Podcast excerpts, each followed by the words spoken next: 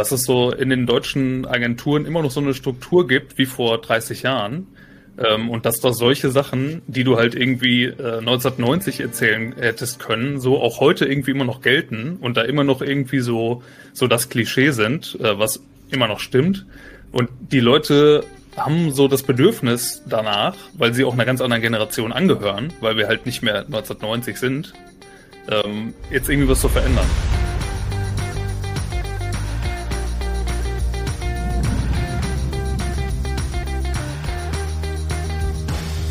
Herzlich willkommen zum Bizfluencer Podcast. Mein Name ist Hendrik Martens. Heute ohne Niklas Hein. Der hat nämlich gesagt, dass er krank ist. Es sei ihm gegönnt. Es wollte aber kein Corona sein. Äh, aber an dieser Stelle auch liebe Grüße von äh, Niklas an euch, Sebastian Galla und Hannes äh, Ehrenwert. Guten Tag, meine Gäste heute. Wie geht's euch? Moin, danke. Ja, uns, also mir geht's gut. Ja, mir auch, muss ich sagen. Vielen also Dank für die nicht, Einladung. Nicht wie, wie, nicht wie Niklas äh, hat es euch nicht dahin gerafft und Corona ist. Äh, seid ihr schon geimpft? Ich habe tatsächlich die erste Impfung schon drin. Ja. Krass. Ich noch nicht. Ich, ich würde aber. Ich würde äh, jetzt sofort hingehen. Und äh, den guten Stoff oder das, äh, das, das, das, was weg muss? Äh, ist mir egal. Also das, da bin ich echt nicht wählerisch. Hauptsache die Suppe kommt rein in den Arm. Ja, total. Aber man was merkt auch, dass, also ich habe, ähm, ich habe, ich wurde mit BioNTech geimpft und hatte tatsächlich auch keine Nebenwirkungen, also falls das irgendwie relevant wäre. Aber ich hätte auch AstraZeneca oder irgendwas anderes genommen ähm, ich sehe es halt auch so als Vorbildfunktion, ne, sich impfen zu lassen und einen Teil dazu beizutragen, dass diese Pandemie äh, irgendwann und möglichst schnell ein Ende äh, bekommt. Ja. Genau. Kennt, kennt, ihr dieses, dieses Meme, ähm, habe ich auf Facebook irgendwie gesehen? Ja, ich bin manchmal auf Facebook, äh, wo dann wo dann diese Impfstoffe sind wie, ein, wie, sind wie Alkohol auf der Party oder sowas. So, irgendwie BioNTech ist der, der, der heiße Scheiß, der sofort weggesoffen wird. Und AstraZeneca ist das, was, ja. was, was keiner haben will, aber am Ende doch noch knallt und weg muss. Fand ich ziemlich lustig irgendwie. Und, und Sputnik ist das Zeug, was man irgendwie, was die Jungs nachts von der Tanke holen, was ganz toll knallen soll, aber irgendwie blind macht oder so. Das ist echt ziemlich lustig. Aber darum geht's heute nicht. Warum seid ihr hier? Ihr seid äh, mit euren Real Names wahrscheinlich nicht ganz so bekannt wie unter eurem, was ist das, äh, eure, eurem Channel, nämlich ihr seid ja die Agenturboomer. Genau. genau. Und die Agenturboomer sind ja, glaube ich, so das Meme-Konstrukt schlechthin in unserer Agentur-Marketing-Bubble äh, äh, und immer wieder Pflichtprogramm für die jungen wie älteren äh, Werber unter uns. Zum einen, glaube ich, ähm, um sich ordentlich totzulachen, aber auch vielleicht um sich auch mal in die Nase zu fassen, welche dieser Sachen, die ihr da sagt, vielleicht auch auf deren Agentur zu treffen. Deswegen wollte ich euch so gerne mal zu Besuch haben, weil ich verstehe mir, wie kommt ihr darauf? Was treibt euch da an? Ihr macht euch ja auch nicht nur Freunde, ihr arbeitet ja bestimmt auch mit anderen großen Agenturen, die ihr da ja auch ins, aufs Korn nimmt, ohne sie zu nennen, äh, ja auch an. Das finde ich halt ultra spannend. Aber vielleicht ganz kurz, äh, jeder von euch mal so einen kleinen, äh, wenn wir heute im Bullshit-Bingo-Modus sind, ähm, Elevator-Pitch. Sebastian, erzähl doch mal ein bisschen was über dich. Ähm, also ich bin, genau, also ich bin tatsächlich im, im wahren Leben äh, außerhalb dieser Agentur Boomer Bubble ähm, Kreativer und Geschäftsführer einer Agentur, die heißt Bandneo. Ähm, bin also quasi in dieser Medienwelt natürlich auch total zu Hause. Äh, ganz nebenbei arbeitet Johannes auch bei uns in der Agentur und äh, das kann ich schon mal so vorwegnehmen. Er wird sich gleich auch selber vorstellen. Äh, ist quasi mein Konterfei am Standort Hamburg. Ich sitze gerade in Dortmund, sitze hier, gucke gerade auf den Phoenixsee. Ähm, genau, bin auch schon fast Agentur, also Generation Boomer, gehe auf die 40 zu. Ähm, bin irgendwie seit fast 20 Jahren in der Werbung in verschiedenen Agenturen gewesen, vorwiegend aber im Ruhrgebiet. Ähm, ja, ansonsten ziemlich nerdiger Typ. Ähm, von Basketball-Sammelkarten über irgendwelche Figuren, Sneakerhead und Co. Ja, und natürlich totaler Meme-Fan, ne? Und aus dieser Generation und äh, in dieser Subkultur unterwegs. Cool. Johannes, was treibt dich hierher? Ja, Sebi hat sich schon ein bisschen vorweggenommen. Ähm, also ich glaube, den Agenturpart, den muss ich jetzt schon nicht mehr sagen. Äh, ich bin auch bei Brandneo in Hamburg hier. Ähm, ja, und ich bin natürlich auch ziemlich so im Internet, sag ich mal, aufgewachsen. Äh, ist, ein, ist immer schon ein sehr großes Ding so für mich gewesen. Ich bin sonst super interessiert eben auch an ähm, Musik, ähm, so viel irgendwie da auch so kulturell früher schon äh, am Start gewesen. Äh, mach sehr viel Sport. Ähm, ja, das alles, was man jetzt irgendwie im Moment so nicht mehr machen kann, seit anderthalb Jahren. Irgendwie auf Konzerte gehen und Co., aber dann, ja, dann holt man sich das eben irgendwie so bei Spotify äh, und setzt sich dann mal mit einem Glas Wein zu Hause hin. Ja, ähm, ich bin auch kreativer, bin ähm, bei uns übrigens auch ähm, der ähm, Konzepter äh, für alle Neuideen äh, zuständig bei uns und ja, das ist das, was uns irgendwie auch so verbindet und was mich eigentlich immer so antreibt, weil ähm, Sebi und ich, wir sind eigentlich beide immer so eher so Gedanken, Ideen und Text getrieben. Also merkt man auch so ein bisschen wahrscheinlich äh, in unseren Memes und das ist da so unser Ventil für die ganze Sache. Für alles, was wir nicht so arbeitsmäßig rauslassen können und für alles, was wir vielleicht auch irgendwie mal scheiße finden, da äh, ist das unser, unser Auslasspunkt. Johannes hat aber seine größten Hobbys rausgelassen, nämlich dass er super gerne spazieren geht. Ach ja, ich bin Spaziergänger Nummer eins. Top, äh, Top äh, Spaziergang-Influencer in Deutschland. Mhm. Genau. Walkfluencer. Ja, total. Der Walkfluencer. Wenn, wenn ich mit Johannes, wenn ich Johannes besuche oder er mich, dann sagt er, komm, wir gehen mal kurz darüber, ich zeig dir was. Und dann läufst du drei Stunden. Das ist halt immer so Standard und bist halt so klitschnass geschwitzt. Das, der, das ist so, ja, unser Ding. Aber auch nicht joggen, das muss langsam sein. Das muss ja. spazieren gehen sein, bis du umfällst. Was sind so deine, deine, deine Top-Routen hier in Hamburg, die, die man abspazieren sollte? Außer Alster wahrscheinlich gehört wahrscheinlich nicht dazu in Corona-Zeiten. Nee, nee, Alster überhaupt nicht. Ähm, aber also ich wohne in Hammerbrook und ich gehe ganz gerne von hier so Richtung Rotenburgs Ort runter und dann da so ähm, Elbinseln, äh, Entenwerder, da unten da bin ich viel. Also das sind, das sind gute Routen. Ansonsten bin ich super gerne ähm, im Sachsenwald und gehe da mal irgendwie, also fahre da hin irgendwie mit dem Auto und dann äh, kann man da mal ein paar Stunden spazieren gehen. Da sind halt auch wenig Leute. Also Top-Empfehlung. Bitte alle aus Hamburg in den Sachsenwald. Genau. Äh, ja, aber auch in Lüneburg unten irgendwie, ähm, Geestach, da irgendwie die Ecke an der Elbe, da kann man gut gehen. Also wenn ihr so, irgendwo, schon mal ja, wenn ihr irgendwo gute so Leads äh, für den Podcast äh, schon mal schon mal eingesammelt. Folgt mir auf Komoot. Geile App, aber die, ich meine, die kam ja zur rechten Zeit, ne? Also ich glaube, die mhm. sind ja große Corona-Profiteure. Alter Schwede. So, aber ich will jetzt noch wissen, was macht Brand Neo? Komm, also das hier, das muss man ja auch noch mal ein bisschen hier mal featuren. Was ähm, zeichnet euch da aus? Ähm, also Brand Neo ist Kreativagentur ähm, mit einem starken Modus oder starken Fokus Social Media, haben auch eine eigene Filmproduktion, haben eine eigene Digital-Unit ähm, und ähm, was sicherlich jetzt auch spannend ist im Kontext Agentur Boomer, dass wir vor allen Dingen auch im Bereich Online-Kultur beraten. Ja, und da unterwegs sind natürlich äh, Beratungsstellen, wie können sich Marken mit Memes und in dieser, in dieser Bubble-Online-Welt halt positionieren und aufstellen. Jetzt seid ihr ja bestimmt auch so im engen Austausch mit diesen ganzen Gen Z-Freaks wie Neil Heinisch und, und wie sie da alle heißen, ne? Ja, man, man kennt sich und ähm, genau, wir sind ganz vielen verschiedenen, ähm, ja, also die Bubble wird da größer aus diesem Agenturding, aus diesem klassischen Agenturding raus, hin halt, wie du es gesagt hast, zu, zu dem, was äh, auf, auf Netzwerken wie TikTok und Co. passiert, aber auch Twitch. Ähm, und übrigens, ja. Ich will mal ganz kurz dazwischen, bevor ich das jetzt gerade wieder vergesse. Ähm, Neil Heinisch, hier Grüße gehen raus auf jeden Fall, weil den kenne ich äh, schon seit der noch ein ganz kleiner Dötz war. Ähm, weil ich habe für Arno, für seinen Vater, habe ich äh, viele Jahre gearbeitet bei den Rocket Beans. Ach, Deswegen krass, hier ja. mal schöne Grüße raus. Also Neil, äh, den kenne ich schon seit er noch sehr klein war. Das ist ja unsere Bubble, ne? Jeder mit jedem. Das ist ja ein Riesenpuff hier manches Mal immer wieder. Mhm. Äh, aber das ist ja auch schön. Ich finde das ja ganz großartig. Ähm, Bevor wir in Medias Res gehen, gibt es ja immer unseren kleinen Icebreaker, auch für euch sozusagen. Die Frage geht an euch beide. Ich stelle sie mal zuerst an Hannes. Wenn ich ein Boomer wäre, dann wäre ich, im Agenturkontext natürlich, welcher ist für dich so ne, der coolste Boomer? Und warum? Der coolste Boomer? Boah, ich glaube, da, da kann man nur der, ähm, der erfolgreichste, beste und meist ausgezeichnetste Werber in Deutschland sein, oder? Das ist äh, eine Herr mit einer langen Lockenmähne, lange Zeit auch äh, eine großen Hamburger Agentur gewesen und jetzt äh, TikTok Superstar. Ich glaube, ich wäre Olli Voss. Olli Voss. Okay, und ähm, warum? Weil die meisten Preise gewonnen, oder?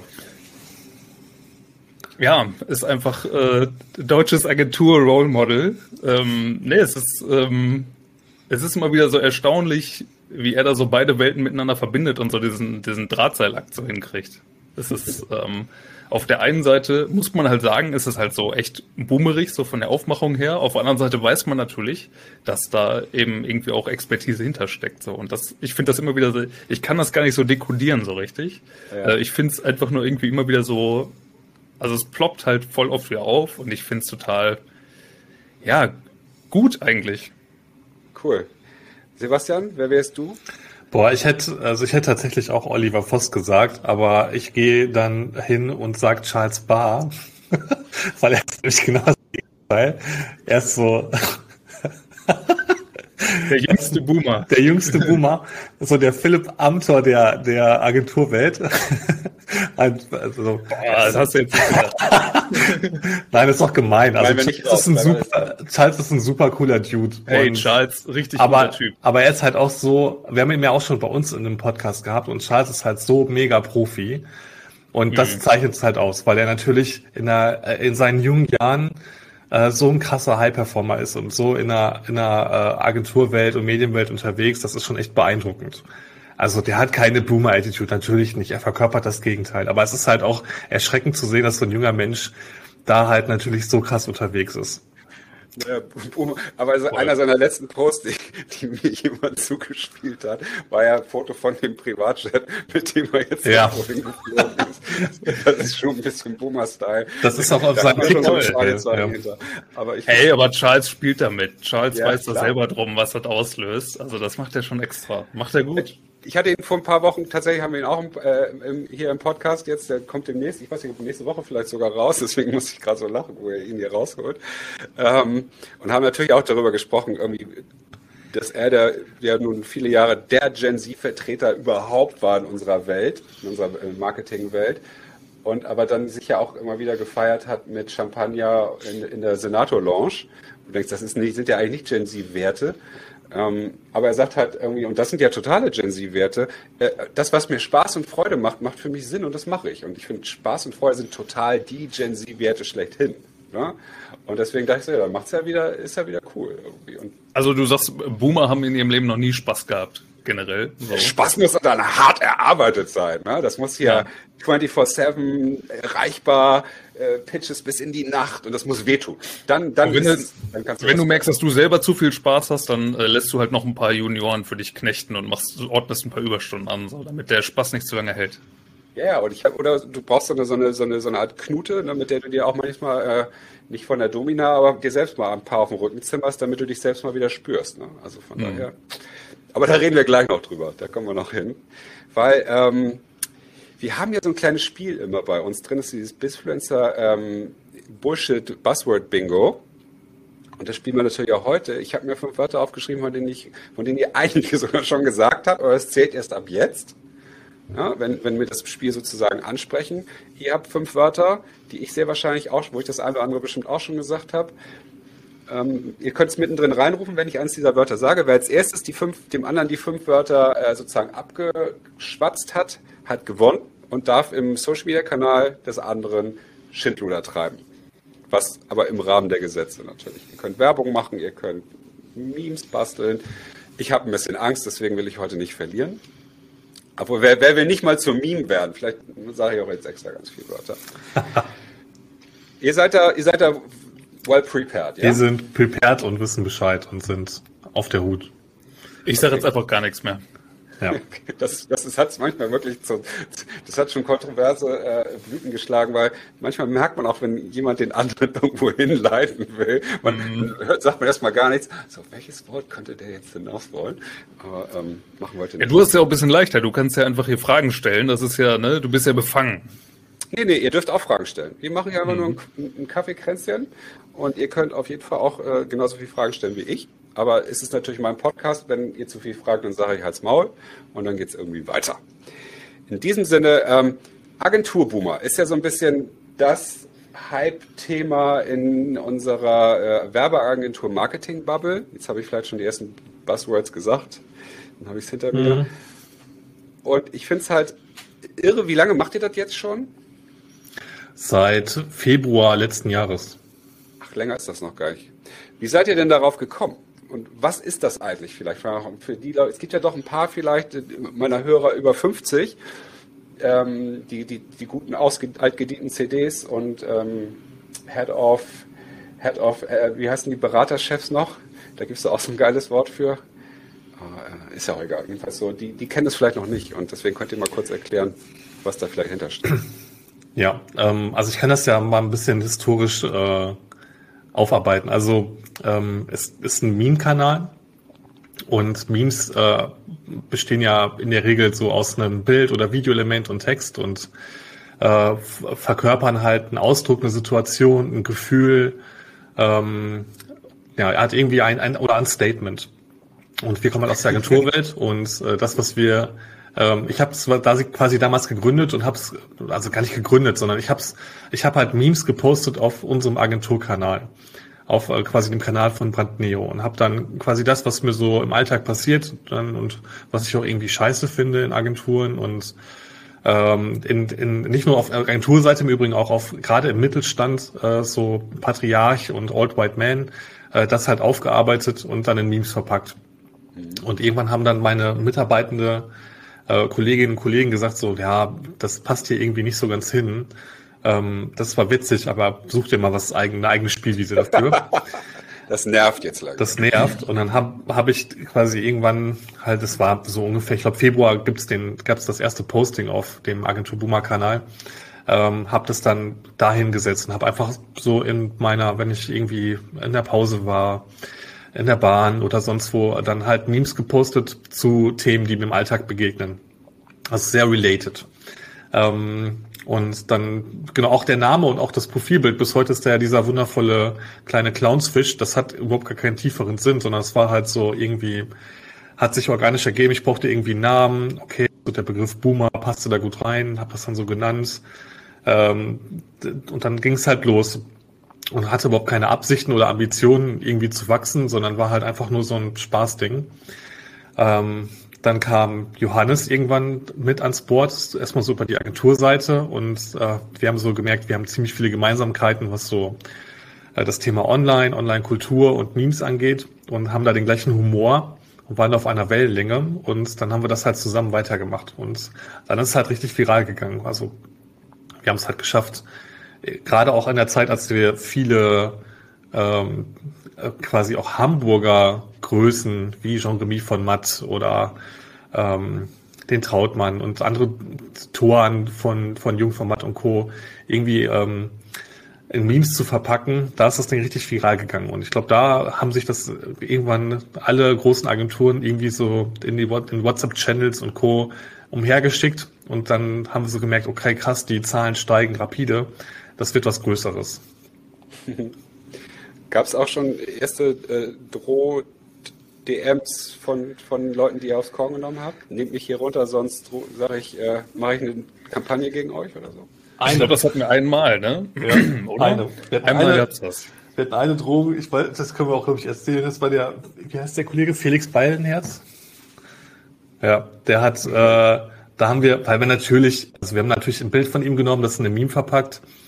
Und ähm, er muss es dann innerhalb kürzester Zeit zigfach zugeschickt bekommen haben. Ähm, ne, weil er dann irgendwie ganz erschrocken, er war halt noch kein Follower zu der Zeit, dann irgendwie auf, plötzlich bei uns äh, als Follower auftauchte und dann auch in, im Postfach war und schrieb dann so, was ist da los, was, was habt ihr da gemacht? So, was passiert hier? Wir schreiben ganz viele Menschen. Und äh, dann hat er auch sofort tatsächlich gedroht und gesagt, ey, bitte runternehmen hier, ich habe einen guten Anwalt und so. Man muss aber sagen, oh. fairerweise sagen, er hat dann äh, quasi so eine halbe Stunde später sich wahrscheinlich mal den Kanal angeguckt und gesagt so, ey Leute, voll witzig, richtig geil, was ihr macht. Ey, nehmt das und habe ich mega Bock drauf und äh, ihr habt so Einladung für fürs für Memes of All Time. Also es war richtig nice. Also ich glaube, er war einfach erschrocken. Ja, es war so eine Kurzschlussreaktion, ne? dass er dann so geschrieben ja. hat, hier, komm, weg damit, so, weil dann ist das wahrscheinlich nicht zum ersten Mal passiert, aber dann, ja, ja ansonsten hat er das doch gut gefunden. Ihr habt ihn sozusagen unter Stress gesetzt und in, in extremen Stresssituationen tendieren Menschen ja nur zu drei Sachen, ne? Äh, Flucht, Kampf oder Todstellen und er war dann eher so eine Kampfreaktion gezeigt erstmal. Ja. Okay. Aber dann habt ihr ihn ja jetzt als treuen Follower gewonnen, das ist natürlich auch cool. Weiß ich gar nicht, ob der noch folgt, ich hoffe. Bestimmt. Mal gucken. Ähm, letzten Endes aber diese Themen, die ihr ja aufgreift, sind ja eben so die, was, was, was nehmt ihr da eigentlich so genau aufs Korn? Ihr nehmt ja einmal diese, diesen, ich nenne es jetzt mal Arbeitsethos und sich selbst feiern und, und wie sich besonders nehmen, äh, all diese Sachen, die, die, ihr, die ihr dort reinschmeißt. Habt ihr die auch selbst erlebt eigentlich, die Memes? Ja, also ich, also was wir generell, glaube ich, äh, aufs Korn nehmen, was wir so verarschen bei uns auf dem Kanal, ist so insgesamt diese, also es ist alles aus unserer Bubble, ne? Also das kann alles sein. Das ist die Arbeitsweise hauptsächlich zwischen ähm, Agenturen und Brands und Kunden. Also darum geht's hauptsächlich, aber wir sind da natürlich auch irgendwie so flexibel, dass wir auch sagen, wir nehmen jetzt nur äh, einen agenturinternen Fall oder irgendwas zwischen Agentur-Mitarbeitenden und der HR oder sowas. Also alles irgendwie so ähm, Fälle, die wir selber auch schon erlebt haben, also zum größten Teil. Oder halt auch so Klischees, ne? Mhm. Also wir nehmen da jetzt irgendwie, was weiß ich, den, den Obstkorb statt äh, Gehaltserhöhung oder so. Das ist dann irgendwie so Klischee. Das, das ist, das kommt bei den Leuten auch meistens am besten an, weil das hat jeder irgendwie schon mal erlebt, so. Das ist in Agenturen einfach so, so das Ding, was überall quasi schon so an der Wand hängt. Ähm, aber dann geht's eben auch viel irgendwie um so, du wirst wahrscheinlich die, äh, vielleicht auch so unser Zugpferd kennen, die wir auf äh, eine Frau, die wir auf Kundenseite meistens irgendwie am meisten äh, so verarschen. Und da haben wir natürlich jetzt auch schon andere ausgekoppelt. Also wir haben Wer jetzt das? diese Namen. Das ist äh, die gute Marketing-Melanie, äh, die wir da als, äh, die wir auf der Seite beackern, aber dann eben auch so Leute wie der Vorstandsvolker äh, und Co. Das sind eben so unsere Trademarks jetzt schon. Also das ist dann irgendwie, das ist geht so in diese in diese kultige Richtung dann äh, ja. schon so ein bisschen. Das das ist jetzt gelernt ähm, irgendwie. Aber grundsätzlich sind es einfach immer Situationen, die wir zum großen Teil auch kennen und die so diesen ganzen diesen ganzen Arbeitskosmos betreffen. Und meistens ist es was Negatives. Also meistens geht es um äh, Druck machen, äh, Sachen nicht einhalten, die man verspricht und so. Und darüber kommen die Leute dann zu uns, weil die halt eben gemerkt haben, ähm, das sind Sachen, die sind mir auch schon mal passiert. Das ist was, was ich halt von überall kenne. Alle meine Freundinnen und Freunde kennen das und deswegen finde ich es irgendwie witzig und das könnte von, von jedem äh, Mitarbeitenden aus der Agenturszene kommen. So, das ist das, was wir einfach merken.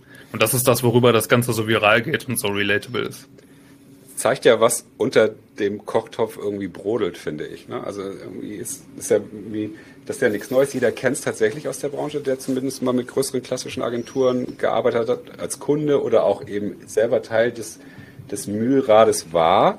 Aber irgendwie äh, ist es ja doch, es sind ja nach wie vor die Praktis, die für, für nichts oder für ein Abelon Ei bei Jungformat äh, 24-7 arbeiten und sich darüber freuen, dass sie es dürfen. Also irgendwie muss da ja auch, äh, muss da, müssen diese Brands ja auch so stark sein, dass die Menschen freiwillig das machen. Also es ist ja eigentlich nicht, da wird ja keiner reingezwungen. Deswegen denke ich manchmal auch so, ja, das sind manchmal scheiß Arbeitsbedingungen oder irgendwie coole, komische Werte, die da transportiert werden.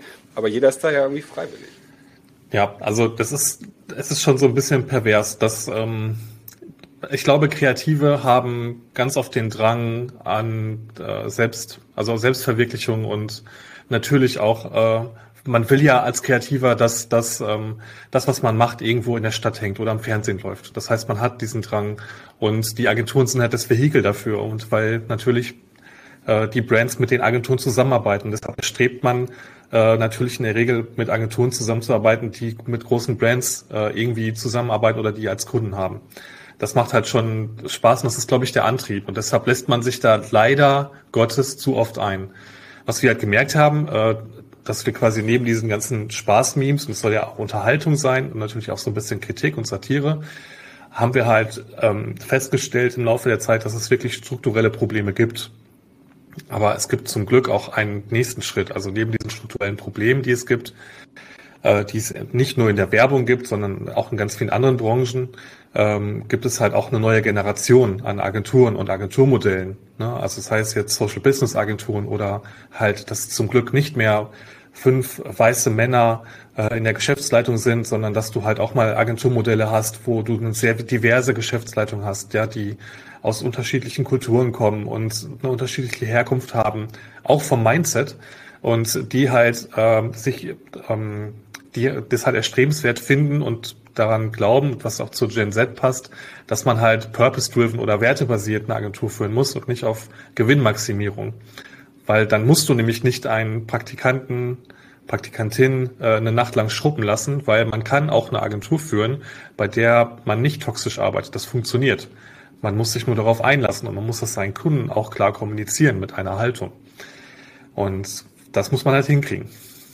Und man, die, die Führer, Besitzer, wie auch immer diese Agenturen, denen dürfte vielleicht Materialismus, äh, Status und Co. nicht ganz so hoch aufgehängt sein. Ich glaube, das ist ja auch mal ein Thema. Ne? Also deswegen, die, du holst dir einen Haufen Praktikanten, weil du damit einfach, weil eine Agentur verkauft äh, Zeit. Ne? Also ihr verkauft ja Stundensätze und ähnliches. Und je günstiger du sozusagen ja den Stundensatz einkaufst, äh, desto mehr Profit generierst du ja, ja. Aber ich glaube, dass das halt, genau das ist halt auch so ein strukturelles Problem. Und ich glaube, das verändert sich, weil Agenturen können in Zukunft nicht mehr so viel Zeit verkaufen, sondern Kompetenz. Du brauchst halt Experten und ähm, High-Performer in verschiedenen Bereichen. Ähm, ne, nehmen wir jetzt mal, also es gibt so Modelle, es gibt ja mittlerweile Agenturen, die sich sehr stark spezialisiert haben, wie Sport, Sportagenturen oder halt äh, Kulturagenturen. Da hast du halt Hip-Hop-Agenturen, wie von dem ja, Kollegen Böndel. Genau. Das heißt, du brauchst halt Expertise in Fachthemen und da geht es gar nicht mehr darum, am Ende zig Leute haben, die schrubben, weil, sind wir ganz ehrlich, das automatisiert sich auch immer mehr. Ne, also eine Ideenentwicklung, dafür brauchst du Menschen, aber halt einen Katalogsatz, so den haben, hat halt äh, so ein Katalogsatz, den äh, Philipp und Koinche irgendwie in den 90ern für Audi gemacht hat. Ja, da waren halt zig Menschen mit beschäftigt und haben da einen Katalog äh, gesetzt. Heute machst du das mit InDesign ähm, Database, Database-driven super schnell. Das heißt, da ändert sich das und auf einmal kannst du so einen Katalog in einem Bruchteil der Zeit machen. Also wie generierst du Wertschöpfung? Und da ändern sich Modelle und damit muss, muss zwangsläufig einhergehen, dass man eine andere Haltung transportiert und neue Agenturmodelle und Arbeitsmodelle schafft. Genau. Ich habe ja, ähm, hatte ich ja vorhin schon erzählt, Oliver Klein äh, als Gast vor, vor ein paar Wochen. Ähm, das war ultra spannend, weil der, ich glaube, keiner kennt die Agenturlandschaft so gut wie er, mit seiner Agentur Cherry Picker, die ja diese Pitches und Pitchberatung für, für Marken machen. Ähm, und er sagte auch, es gab noch nie in seiner, ich glaube, der ist jetzt seit 30 Jahren dabei, ne, äh, in seiner, seiner Agenturgeschichte einen so starken Umwälzungsprozess oder überhaupt so eine, so eine Lücke, die ja gerade da entsteht. so kamen wir eigentlich auch in Kontakt, also Oliver und ich, weil ich ja einfach gemerkt habe, ich sehe so viele coole Agenturen um mich rum in meiner Bubble, so wie WeCreate und äh, wie sieht das, also es gibt ja so, so cool, auch die Neil Heinrich äh, Agentur und so weiter, ähm, die aber so gar keine Kontakte mehr zu den klassischen Agenturen haben. Also das entwickelt sich ein völlig neue äh, eine, neue Art an, die irgendwie aber gar nicht zum Beispiel mit so einem Cherrypicker in Kontakt ist. Und dann, äh, aber die wachsen ja so oder überholen ja recht schnell auch. Ne? Also die, den Boom, der ist ja irre, der jetzt zurzeit stattfindet. Und er sagt auch, ja, das ist jetzt, eigentlich wäre es so, das ist ja auch so ein bisschen vielleicht unsere Aufgabe heute und ich, vielleicht seht ihr euch ja auch ein bisschen in der Aufgabe mit eurem Podcast, wenn ich das richtig verstanden habe, da ja auch zu vermitteln und etwas Sinnvolles Neues zu schaffen. Oder ich finde ja, was die großen Agenturen machen, ja tolle Arbeit. Ne? Also das ist ja, ist ja irre, was da rauskommt aus so Läden, wo du denkst, da, der, der kreativste Hort der Welt muss es ja eigentlich sein, weil wenn man die Arbeiten sieht, die da rauskommen. Aber ihr wisst ja auch, wie unkreativ Agenturen eigentlich funktionieren. Ne? Und eben durch diese ganzen Strukturen, die es da jetzt gibt seit den 80ern und wie ihr jetzt irgendwie die neuen Agentur arbeitet. Ich schätze, ihr arbeitet auch wahrscheinlich überwiegend dezentral, habt irgendwelche Tools, mit denen ihr sinnvoll äh, kommunizieren könnt und so weiter und so fort. Da gibt es nicht diese 9 to 5 oder ist ja nicht 9 to 5, sondern 8 to 10 äh, äh, Regelung eher. Und da, das finde ich halt auch wichtig, dass wir, dass wir da irgendwie was, was Neues erschaffen, aber auch nachhaltig. Genau, also ähm, du hast über den Podcast, ähm, den, den wir haben, der sich Werbepause nennt, da sprechen wir halt genau oder da setzen wir genau an diesem Punkt an. Wir wir wir suchen äh, und da äh, gerne auch so den Blick an an alle da draußen. Ähm, wir suchen nach Agenturmodellen und wir suchen nach interessanten Marken oder an Marken, suchen Marken, die sich äh, auf die Fahne geschrieben haben, die Zusammenarbeit neu zu denken. Und die gibt es auch. Das ganz spannend. Also äh, es gibt Agenturmodelle. Äh, wir haben zum Beispiel mit einem großen Pflegehersteller gesprochen. Ähm, die haben sich zusammengetan äh, mit ihrer Agentur und da, da arbeiten Menschen von Brand und Agentur zusammen in einem Space und arbeiten da, als wären die zusammen in einem Team. Total geil. Also du kannst halt ganz anders arbeiten, du kannst ganz anderen Output generieren, die arbeiten sehr frei. Ähm, solche, solche Werte ähm, zu entdecken und die, die halt irgendwie sichtbar zu machen, das hat, das haben wir, das ist, haben wir jetzt mitgenommen und das merken wir. Da sind wir mehr als nur eine Meme-Seite und da haben wir auch unsere Mission daraus definiert, dass wir ähm, da halt mehr sein möchten als nur irgendwie eine, eine Klamauk- und Meme-Seite und Bude, die irgendwie lustigen Content generiert, sondern dass wir da was bewegen können und ähm, viele Leute auch tatsächlich danach fragen und irgendwie suchen, weil sie halt in ihrer kleinen Bubble halt in so einer großen Maschinerie halt nicht wissen, was gibt es da draußen noch. Und äh, wir wissen halt auch, dass uns zahlreiche äh, CEOs zuhören, die äh, sich natürlich auch Gedanken machen, wie arbeiten sie morgen. Und wie kriegen sie auch neue Leute? So HR ist ja auch ein Riesenthema, ne? Wenn jetzt so eine so eine äh, junge Influencer-Bude auf den Markt kommt und ähm, die halt super attraktiv bei TikTok und Co. Werbung macht, ja, dann gehe ich doch natürlich nach der Uni dahin weil dann kann ich halt auch mit den Brands arbeiten, aber weiß halt, es hat viel geiler. So, es hat ja natürlich auch ein total, also ganz eigennützig hat es ja auch einen total guten Sinn, sich mit diesen Themen zu beschäftigen. Neben dem, dass es halt für alle gut ist, weil man nicht mit, mit 55 dann auf einmal einen Herzinfarkt kriegt, weil man irgendwie so durch ist oder ein Burnout. Mhm. Ja, ich finde auch, also ich glaube tatsächlich, so um da nochmal einzuhaken, irgendwie, ähm, dass unsere Meme-Seite, die hat daneben halt auch total ihre Berechtigung noch, weil Agentur Boomer da, wo das, wo das Ganze herkommt und mit dem wir halt auch irgendwie so ein bisschen gewachsen sind, ähm, was uns da, glaube ich, den großen Vorteil bringt, ist, dass das immer noch so ein Gradmesser ist. Weil wir können, wir sehen halt, wie die Reaktion von tausenden Menschen ähm, im deutschsprachigen Raum äh, irgendwie auf diese, auf diese Memes ist und können dadurch natürlich irgendwie auch sehen, dass dieser Need einfach da ist. Also es gibt einfach irgendwie diesen, diese, so diese, diese Hilflosigkeit fast schon so ein bisschen. Ähm, zu gucken, so, äh, ja, es irgendwie bildet sich dadurch halt ab und es, es wird ganz deutlich, dass es so in den deutschen Agenturen immer noch so eine Struktur gibt wie vor 30 Jahren, ähm, und dass da solche Sachen, die du halt irgendwie äh, 1990 erzählen hättest können, so auch heute irgendwie immer noch gelten und da immer noch irgendwie so, so das Klischee sind, äh, was immer noch stimmt. Und die Leute haben so das Bedürfnis danach, weil sie auch einer ganz anderen Generation angehören, weil wir halt nicht mehr 1990 sind, ähm, jetzt irgendwie was zu verändern. Und da haben wir dann einfach gesagt, dass der Podcast jetzt so der nächste Schritt ist, Jetzt vielleicht nicht unbedingt, um so eine Handlungsempfehlung zu geben, sondern mehr einfach zu gucken, was gibt's denn überhaupt da draußen an Alternativen? Also was ist denn, wie können wir uns von diesem ganzen Ding lösen? Äh, und den Leuten vor allem mal zu zeigen, so, ey, es gibt halt Hoffnung. Ne? Es gibt wirklich so Sachen da draußen, die da schon verändert werden und da vielleicht auch nochmal so ein bisschen so die, den, den Blick aufzumachen. Ähm, das ist halt irgendwie ganz cool. Und da merken wir dann auch, dass das halt super dankbar angenommen wird. Und deswegen sind wir da natürlich, sehen wir uns jetzt so ein bisschen mehr in der Rolle so auch als ähm, als die äh, Leute, die einfach ja, diese, da so ein bisschen vielleicht auch schon so eine Veränderung anstoßen wollen. Wir müssen aber natürlich selber auch erstmal gucken, in welche Richtung geht das denn allgemein. Ja. Das ist halt immer das Schwierige, ne? Also wir wissen ja, wir wissen ja auch nicht alles, was es da draußen gibt, aber wir versuchen das erstmal einzufangen.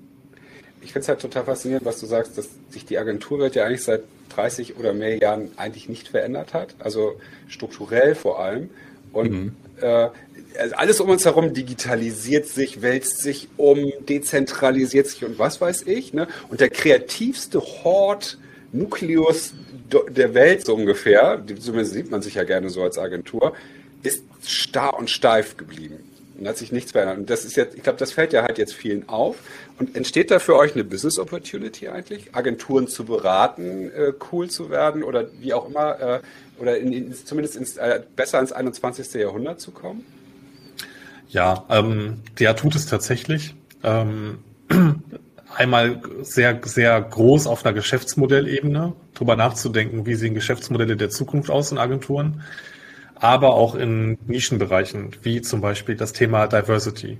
Also wie kriege ich es hin, dass ich als Agentur einen Mindset und eine Kultur aufbaue, die dazu, die, die halt dazu fördert, dass es halt kulturell funktioniert und das Geschäftsmodell bleibt aber vielleicht an sich das Ding, wir müssen halt Geld verdienen. Und das kann es halt auch sein. Oder wie kann ich nachhaltig sein? Und das halt hinzukriegen und das, ne, also neben dem, dass diese Veränderung angestoßen wird äh, und real auch passiert, gibt es natürlich auch, machen wir uns nichts vor, unheimlich viel Greenwashing. Also es werden halt irgendwie Kampagnen und Aktionen ins Leben gerufen, wo dann gesagt wird so, hey, wir sind jetzt äh, total nachhaltig. Wir spenden irgendwie x Euro unseres Einkommens für an, an äh, da werden dann Bäume gepflanzt oder whatever. Oder wir machen andere Dinge. Aber das sind halt, letztendlich ist das halt so nett gemeint, aber das ist halt wirklich kein Change. Und ähm, also ja, gibt's total. Also wir, wir werden sogar als Agentur Boomer relativ häufig sogar angesprochen und beraten sogar schon Agenturen. Also wir sind gar nicht in der Konkurrenz mit denen, sondern sind in einem Austausch und helfen äh, dabei, drüber nachzudenken und Modelle zu finden, wie, wie die Zukunft sich entwickeln kann. Das ist ganz interessant. Ähm, und, und, im Übrigen auch außerhalb des Podcasts, ähm, also auch rein mit, der mit den Memes sehen wir Veränderungen. Und übrigens nicht nur bei Agenturen, sondern auch in Marketingabteilungen. Ähm, ich habe eine, eine gute Freundin, die arbeitet in einem Pharmaunternehmen. Die hat erst vor kurzem herausgefunden, dass äh, Agentur Boomer äh, von mir betrieben wird und wir kennen uns halt aus einem Agenturkontext und sie hat mir erzählt so, ey, scheiße Sebastian, ich, ich folge der Seite so lange und ich sehe so viele Memes und frage mich dann, bin ich die Marketing-Melodie und bin ich so schlimm? So, und ich bin jetzt viel sensibler mit unseren Agenturen. So, weil die halt, wenn sie sich halt selber fremdschämt für diese, für diese Memes und sagt so, ey, so will ich gar nicht sein. Ich achte jetzt viel mehr darauf, dass die Briefings gut sind, ähm, dass wir Deadlines und Co. anders verpacken, weil ich mich so, ich habe das Gefühl, die machen, das macht sich die ganze Branche über mich lustig, wenn ich so agiere. Und das sind Momente, wo ich denke, so, das ist so geil, weil wir halt einen Impact haben und so diese Satire halt bei den richtigen Menschen ankommt und die halt ihren Job und die Zusammenarbeit reflektieren. Und äh, das dann halt auf, auf quasi auf einer Kundenseite zu sehen, ist ja noch mal geiler. Ähm, ne, das, also es macht mega Bock. Was ich, was ich auch noch äh, ganz kurz dazu sagen will, ist jetzt dieses, dieses Ding mit dem ähm, Greenwashing, finde ich auch super wichtig, das nochmal zu sagen. Ähm, dass ich finde es irgendwie befremdlich zu sehen, dass jetzt halt irgendwie große Agenturen dann teilweise äh, lieber irgendwie sagen, also natürlich ist es richtig, grundsätzlich zu sagen, wir wollen jetzt irgendwie auch der Umwelt und dem Planeten was Gutes tun und wir setzen uns jetzt dafür ein, dass hier an der Stelle einfach mal ein bisschen weniger äh, Druckertoner äh, hier verbraucht wird, auch richtig äh, äh, boomermäßig so, ne? Aber oder wir wir pflanzen da jetzt einen Baum und hier äh, bei uns gibt's jetzt keine kein, keine Plastikgabeln mehr in der Küche, äh, liegen jetzt hier rum. Aber das ist irgendwie ja auch so in dem sozialen Kontext, was Agenturen angeht, ja völlig die falsche Herangehensweise. Weil vielleicht sollte man sich eher erstmal darauf beschränken, äh, dass man den Leuten halt statt einen Obstkorb hinzustellen, dann einfach erstmal kommentarlos mehr Geld gibt, wenn sie es fordern. Also irgendwie diese alten, diese Klischeestrukturen so zu erkennen und dann da so auch an der richtigen Stelle so erstmal anzusetzen. Ich sage ja auch nicht, dass es, dass man dabei dann irgendwie auch auf Nachhaltigkeit und Co. scheißen sollte. Ähm, definitiv nicht so. Aber das ist jetzt erstmal, glaube ich, nicht das Hauptproblem, was Agenturen bewältigen müssen. Und das ist so ein bisschen so dieses, also aus der Denke merkt man dann ja, dass die Agenturen denken, hey, äh, ich pflanze jetzt Bäume, weil alles andere bei mir läuft ja super. Und ich wette, das, das tut's nicht. Ja, das stimmt.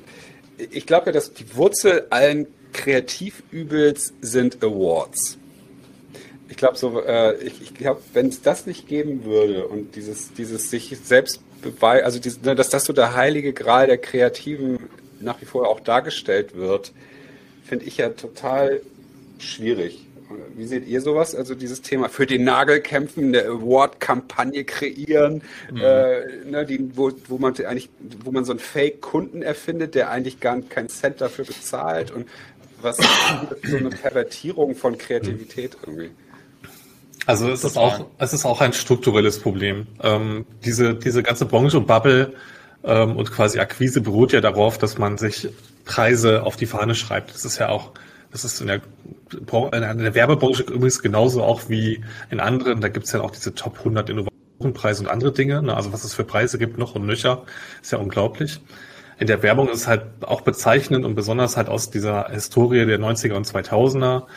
Ähm, ich, also man wird Awards nicht von einem Tag auf den anderen wegkriegen. Also ich finde sie erstmal per se nicht gut. Wir machen aber selber auch bei Awards mit, weil es halt hilft, bei Marken Sichtbarkeit zu erlangen. So, deshalb machen wir da mit. Aber was wir noch nicht gemacht haben, ist halt Fake-Kunden oder Fake-Kampagnen aufzusetzen, sondern nutzen halt reale Cases und wir versuchen halt natürlich in einem Kontext des Briefings so mitzudenken, äh, dass wir, dass wir mit einer Kampagne eine Strahlkraft haben. Und ich nehme so den Auftrag und das, was, was äh, Institute wie der ADC tut, erstmal grundsätzlich sehr ernst und ähm, hoffe auch, dass, dass Menschen, die dort in meiner Generation äh, quasi dort beteiligt sind oder arbeiten oder im, im, quasi in der Jury sitzen, dass die diese Rolle auch genauso empfinden und nach äh, quasi Awards nach Impact und und ähm, nach Veränderung geben und ähm, nach halt guten Ideen. Also ich finde es grundsätzlich so gesehen ein, ein Ding, was, was nicht wegzudenken ist von heute auf morgen. Ähm, einfach auch, weil es in den Köpfen verankert ist. Aber ich glaube, dass sich Awards in den nächsten Jahren stark verändern werden. Also dass das Awards sollten halt nicht mehr rein auf Kreativideen basieren, sondern und halt fakebar sein im Sinne von Gold Cases, sondern müssen halt andere Kriterien bedienen. Ja, ich finde auch, also ähm, Awards sind grundsätzlich, glaube ich, sehr gut gemeint, weil die ja, also das ist ja auch immer schon der Gedanke dahinter gewesen, dass man einfach Kreativität irgendwie beflügelt und dann auch in Agenturen dann irgendwie ähm, den Nachwuchs halt irgendwie anspornt, auch gut zu sein, ähm, so Richtung ADC ähm, dass man dann eben den Leuten dann eben auch so eine Bühne gibt äh, vielleicht und erste Kampagnen, auf die die dann stolz sein können und das äh, soll dann eben halt auch im besten Fall dann für Marken umgesetzt werden und soll, soll ja für alle was Gutes sein. Also grundsätzlich ist der Gedanke hier was Cooles. Aber was halt damit gemacht wird, ist halt, ne, das gibt's dann überall, wo irgendwie, wenn du ein, äh, wenn du Ebay äh, aufmachst, das ist auch gut gedacht so, aber natürlich gibt's dann irgendwie Scam, so, ne? Und die Agenturen scammen halt auch, weil da gibt's dann auch wieder welche, die halt jedes Jahr dann sechsstellige Summen da reinpumpen, irgendwelche Kampagnen zu machen, die halt nur Show-off sind und die halt einfach äh, fake sind und die nur dafür da sind, halt einen Award abzuräumen und das bringt dann halt niemandem was. So, ne? Oh. wenn sie sich's leisten können, dann kaufen die sich halt Awards ein. So, das ist ja schon, also es ist ja seit Jahrzehnten dann einfach irgendwie so gelebte Praxis. Aber grundsätzlich ist das ja eigentlich was Gutes. Und was Sebi gesagt hat, man müsste das ganze Thema, glaube ich, einfach irgendwie mal umstrukturieren, äh, dass man zu diesem Grundgedanken dann einfach zurückkommt und dass es wieder irgendwie eine, eine kreative Zentrierung hat. Ja, man muss auch an, man muss auch den Agenturchefs und Chefinnen auch andere Werkzeuge an die Hand geben. Weil ich kann mir überlegen, ob ich mir jetzt als Agentur einen Vertriebler einstelle und den ein Jahr lang bezahle oder ob ich die Kohle am Ende des Jahres einmal in eine Wort stecke und habe dann darüber eine Sichtbarkeit und kann dann halt äh, mit einem mit äh, Postings und bei LinkedIn halt äh, erstmal ein paar Wochen auf die Kakao und dass ich irgendwie 20 Awards gewonnen habe.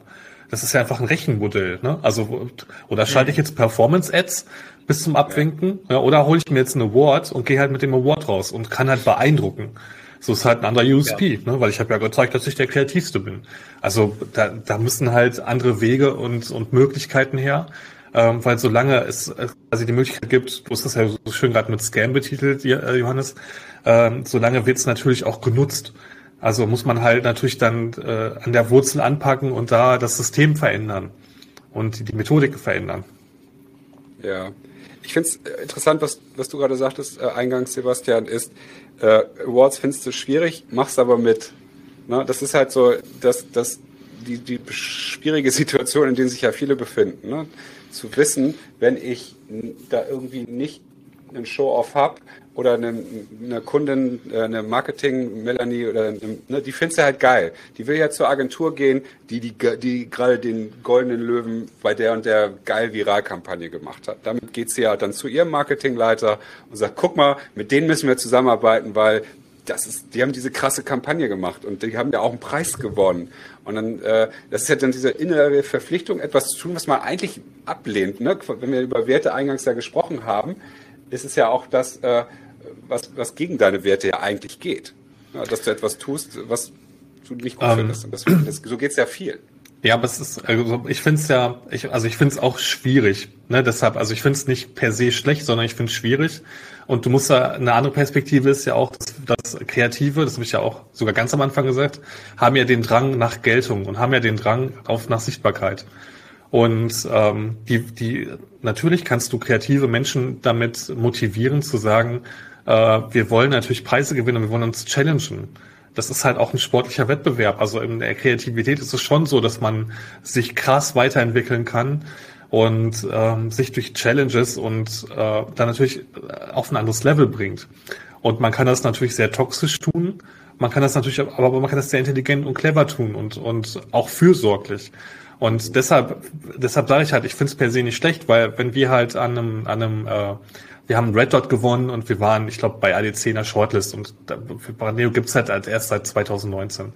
Und halt die Arbeit an, an diesen Awards hat den Leuten halt mega Spaß gemacht. Dafür musste kein Mensch eine Überstunde machen, ähm, sondern die haben halt die Cases dann aufbereitet von realen Projekten, die wir dann eingereicht haben. So, das war halt dann das war halt echt überschaubar. Das war jetzt kein Fake-Ding. So, und why not? So, und die Leute äh, haben es halt geliebt, ihren Namen dann in den Credits zu sehen. So, und war, das ist dann eine Belohnung, ne? Und das ist doch völlig, das ist doch total okay, dass es dann diese, diese Belohnung dann gibt, weil man da sich natürlich das dann auf die Fahne schreiben kann, ins Portfolio und ähm, dahergehend macht das für mich da eben halt einen Sinn. Und irgendwie ist es trotzdem für mich die Möhre, die an, an, der, an, an der Angel hängt und mir vor die Nase gehalten wird, damit ich ja, ich Esel irgendwie weiter den Berg hoch marschiere. Ne? Also ja, aber es ist auch immer, es ist, glaube ich, immer so ein bisschen, äh, kommt drauf an, wen man wie damit lockt. So, ne? Also auf welche Art und Weise. Also das ja. ist, es, es kann, es kann missbraucht werden. Es kann aber auch einfach irgendwie als eine authentisch, als eine coole Belohnung irgendwie dargestellt sein. Gehe ich 100% mit. Und ich, ich finde halt, das ist ja das, ne, wie, genau, wie, wie nutzt du es? Und es gibt halt immer nach wie vor noch zu viele Firmen, das ist ja auch auf Kundenseite, ne, wenn die ganzen großen äh, Markenartikler, Marketingkonzerne, wie auch immer wir sie nennen wollen, die ja auch ihre Marketingleute auf einem gewissen Grundprofil hin einstellen in ihren Assessment-Centern, dass die eine extrem hohe Leistungsbereitschaft und einen super hohen, möglichst hohen Anspruch an sich selbst haben, den sie niemals erfüllen können, weil die wissen, die arbeiten bis zur Erschöpfung an ihrem Thema und wissen aber auch, die ist vielleicht in 20 Jahren ausgebrannt oder vielleicht dann doch Mutter geworden, sofern sie es noch kann. Und ähm, dann kommt die nächste. Also das ist ja, und so ist es ja eigentlich in Agenturen leider ja auch, dass die sagen, ich nehme den Typen, der seine Kreativität, der kann auch nicht an sich halten und der will aber auch dafür Anerkennung haben. Und wenn du diese Leute ja findest, den brauchst du ja eben dann diese Möhre hinhängen und der tut ja fast alles dafür. Ich, hab, ich will mich da gar nicht ausnehmen. Vor 20 Jahren war das mein höchstes Ziel, irgendwie auch irgendeinen, äh, mit meiner Idee irgendeinen Award zu gewinnen. Ne? Und das, dieses, diese Verführung, ich mir, da sieht ja eigentlich so eine Verantwortung auf Seiten äh, Agenturinhaber wie euch. Ne? So, die dann sagen, ja, es ist, es ist was Cooles und ja, es ist eine Verführung, es ist ein bisschen wie so eine Droge. Du kannst ja mal ein Bierchen trinken, aber nicht gleich immer jeden Abend einen Kasten saufen. Ja, also genauso ist es. Das ist letztendlich macht's die die ähm, die Dosis, ne? Das mal zu machen und das halt das halt in einem gesunden Rahmen zu machen und mit mit einer Verantwortung, das ist ja das, was Sinn macht. Ähm, und es nicht halt exzessiv zu machen und es auszunutzen. Also ich finde halt das Bild, was du genannt hast mit dem Möhren vor, vor dem Esel halten, ist halt ja super negativ behaftet. Das ist ja wirklich dieses, das ist ja der Charakter des Ausnutzens. Ich kann natürlich auch andersrum argumentieren und sagen, okay, wie kriege ich halt die Menschen dazu motiviert, ähm, eine extra Meile im Mindset zu gehen? und gar nicht in einer Überstunde. Aber ich, ich ja. frage zum Beispiel Leute auch so, wenn, wenn wir im Social Media Bereich unterwegs sind, ähm, und dann wird irgendwie an einer Kampagne gearbeitet und dann kommt eine Kreatividee, dann, dann frage ich, stelle ich auch die Frage, würdest du es selber in deinem Freundeskreis teilen? Und dann sagen die Leute, ja, nee. Dann sage ich, ja, dann schick's nicht dem das Kunden. Ist nicht richtig, ne? Ja, dann ist nicht richtig, weil dann, dann, dann ist es nicht geil. So, dann denk bitte nochmal drüber nach. Und da halt quasi ein Mindset zu schaffen, was Kreativität fördert und dann halt auch belohnt, weil man sich dann ähm, das auf die Fahne schreiben kann, dass man was Tolles geleistet hast, das ist völlig okay. Also ich finde, eine Kultur, bei der ähm, man, man Kreativität mit Challenges pusht, gar nicht erstmal grundsätzlich verkehrt, weil wir halt auch in einem nicht abarbeitenden Modus sind, sondern wir sind halt Kreativität lebt halt davon, dass man sich weiterentwickelt. Man muss sich sehr viel Kompetenz aneignen, man muss sich ständig weiterentwickeln.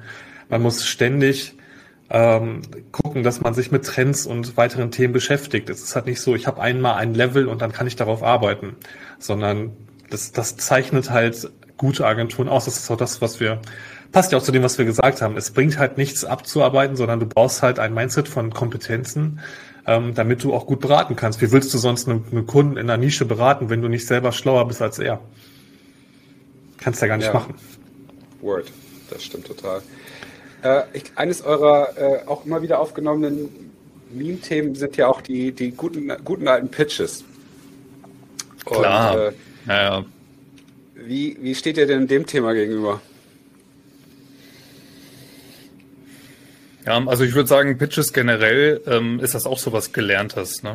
Das ist irgendwie sowas, was auch so, wir hatten es ja eben schon mal, dass es so, ist halt 30 Jahre alt und älter ne? und hat irgendwo immer schon mal so seine Berechtigung gehabt. So dieses äh, zeigt uns mal, äh, lasst uns mal gucken, wer hier so für uns die beste Idee hat und die Denke dahinter, genau wie bei Awards, finde ich ja total richtig. Ne? Also wenn ich mich jetzt so auf Markenseite versetze oder so, dann habe ich ja auch keinen Bock, irgendwie da so mehr oder weniger so die Katze im Sack zu kaufen, sondern ich will mir natürlich auch erstmal von Leuten zeigen lassen, so was geht denn überhaupt, ne? Und möchte sich die Leute auch erstmal so ein bisschen äh, pushen lassen. Und da, also Pitches sind ja gar nicht so, so viel anders als ein Award, ne? Weil das ist ja dann, der Award ist dann am Ende halt irgendwie der Etatgewinn. Ähm, und aber es, auch da wird das ganze Ding halt heutzutage schon wieder viel zu viel missbraucht, weil es gibt so viele unbezahlte Pitches und seit ein paar Jahren ähm, gibt es ja auch eine richtige Bewegung dazu, jetzt in, in der Agenturbubble, so dass viele Leute sagen, so unbezahlt, also so, so machen wir generell nicht mehr, so ähm, wir wollen dieses Ding nicht mehr. Da gab es jetzt schon irgendwie, gibt es ja seit Jahren einen riesen Aufschrei. Ähm, aber dieses ganze, dieses Pitch-Ding hat so seine Berechtigung, finde ich, aber das muss, muss dann wieder so auf Augenhöhe mit allen passieren und das muss halt fair sein. Und wenn äh, eine Marke halt irgendwie sagt, wir haben da jetzt ein wir, wir haben, hauen jetzt nächstes Jahr das äh, neue fette Auto raus ähm, und wollen eine richtig geile Kampagne dafür. Ist ja auch klar, dass sie sich dann irgendwie fünf Agenturen einladen, mit denen sie wahrscheinlich schon mal was zu tun gehabt haben oder von denen sie wissen, dass die schon mal einen guten Case gemacht haben. Ist ja auch dann völlig fein. Aber dann müssen die auch sehen, ja, das machen wir jetzt nicht, wir lassen die jetzt nicht, baumeln denen wieder nicht diese, diese Möhre vor die Nase und lassen die das jetzt alles umsonst schrubben und wissen, dass da halt jetzt dann irgendwie zehn Leute drei Wochen dafür lau arbeiten und die sich da eben verschulden dabei.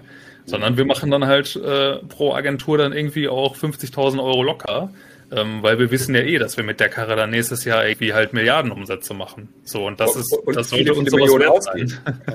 Ja, genau, also das, irgendwie, also es hakt dann, wenn, also es ist natürlich auch nicht immer so, viele Pitches sind ja auch irgendwie noch bezahlt, so, aber das ist, auch da könnte das wieder fairer sein, weil das ist, es wird am, am Anfang immer ein, wird immer eine Summe genannt, wenn es bezahlt ist.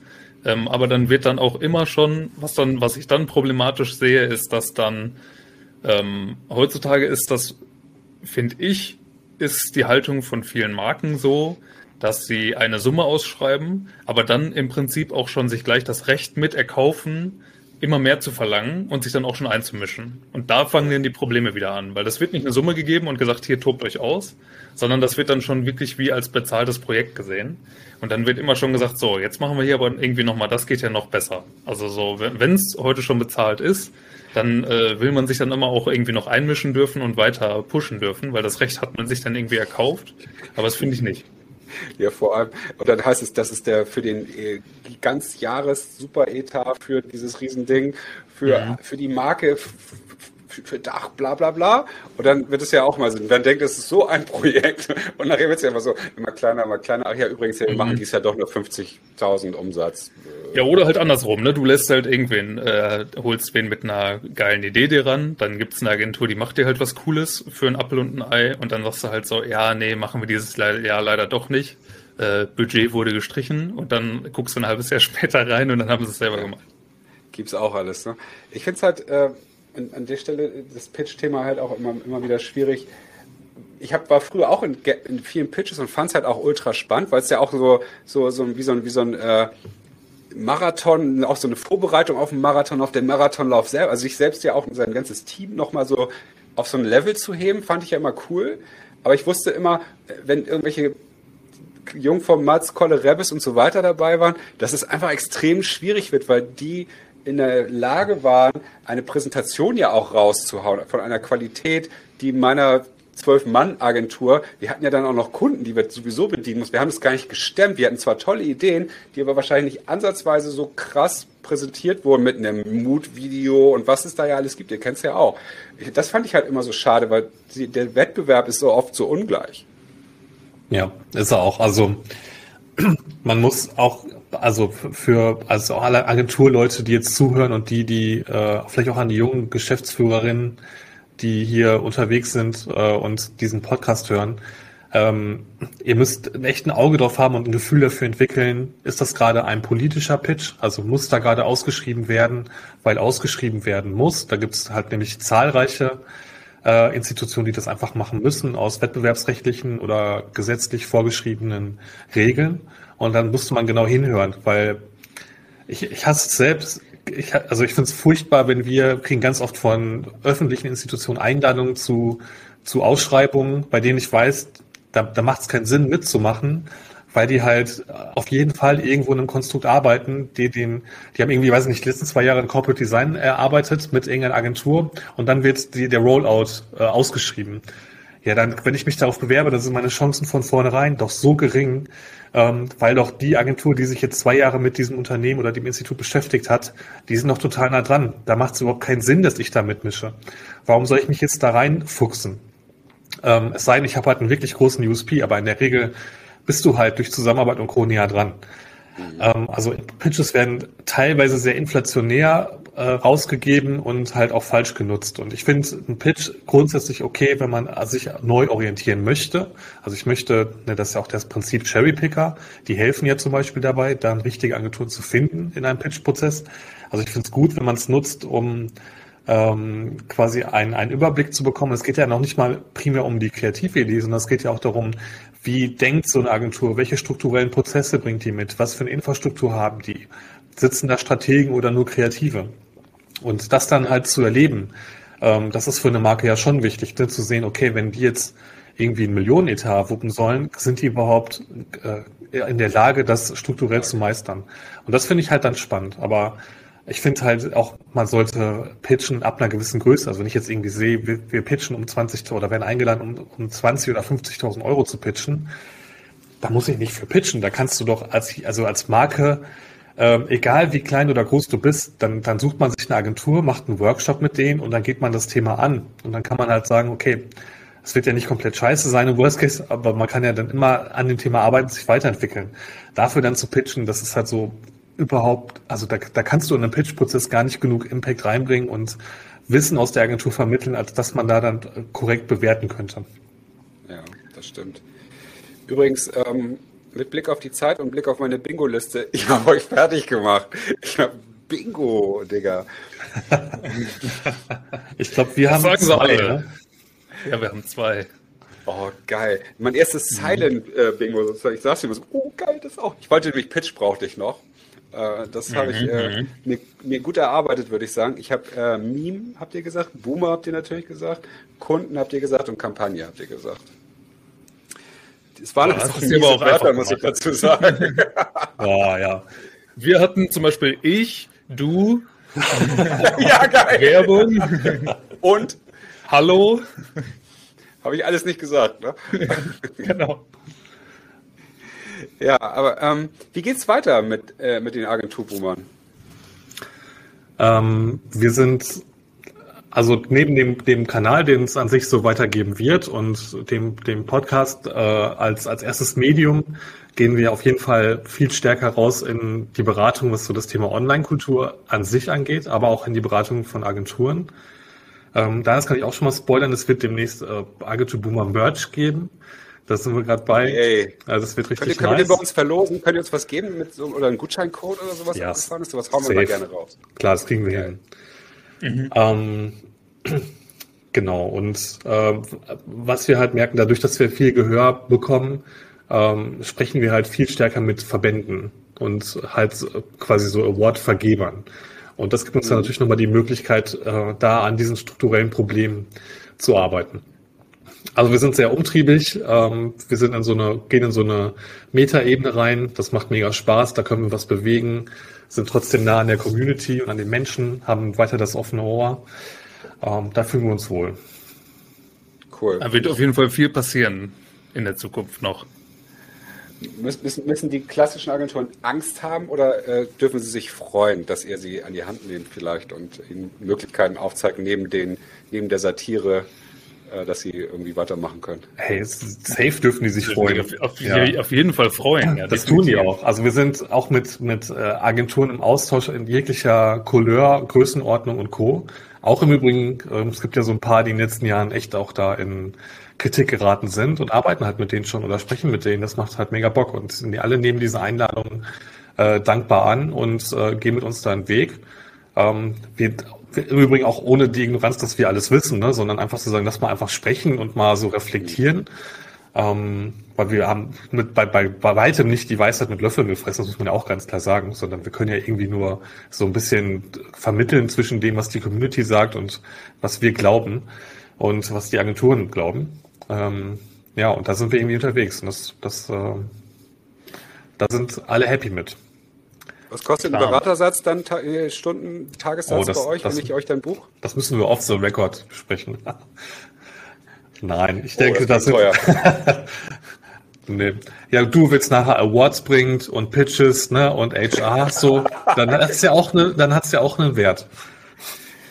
Nee, aber es ist schon, ihr verkauft jetzt sozusagen eine Beratungsleistung als, als Agenturboomer für Agentur. Ich will jetzt auch ein bisschen die Werbetrommel rühren, weil ich es gut finde. Ich finde es halt sinnvoll, so deswegen. Aber ihr macht es ja nicht vor, für lau, sondern äh, das soll ja auch dann ein sinnvolles Geschäftsmodell hinterstehen wahrscheinlich. Also tatsächlich ist die Beratung an, also an Agenturen so im Sinne von, wie kannst du Geschäftsmodell verändern, das ist gar nicht so unser Fokus. Das läuft so mit. Und das ist so, das ist so ein Sekundärgeschäft. Was halt bei uns, was viel interessanter ist, ist halt das Thema Online-Kultur. Also das Thema Memes verstehen, das Thema, ähm, es gibt ja noch viel mehr als Social Media. Ja, es gibt viel mehr als ein Instagram-Feed und Stories und Facebook. Da gibt's verschiedene Kanäle, da gibt's Subkulturen, wie die zu verstehen.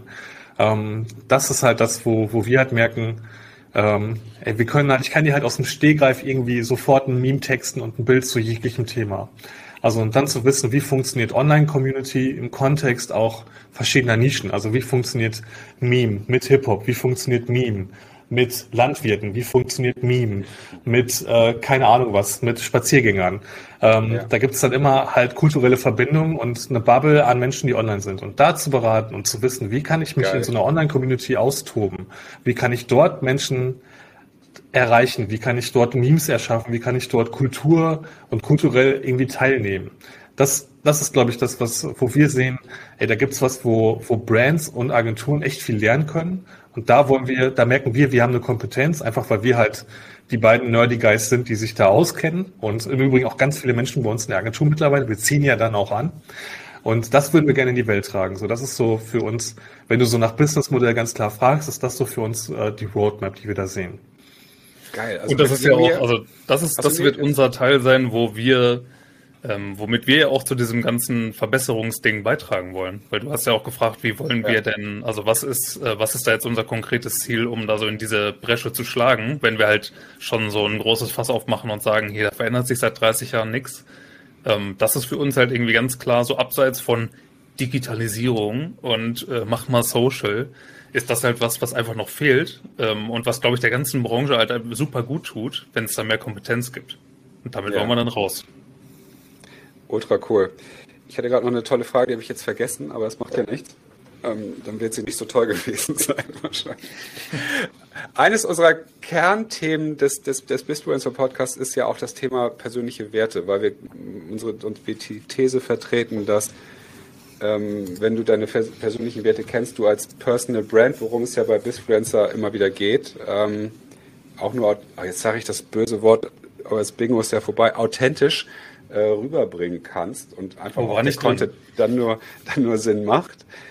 Und ähm, Sebastian hat ja ähm, unseren Wertetest, den wir vorab geschickt haben, äh, ausgefüllt und alles lass doch mal raufgucken, sind da so, das sind ja so Werte, so Vertrauen, Kompetenz, Kreativität, Selbstverwirklichung, Zuverlässigkeit, Klugheit. Hm.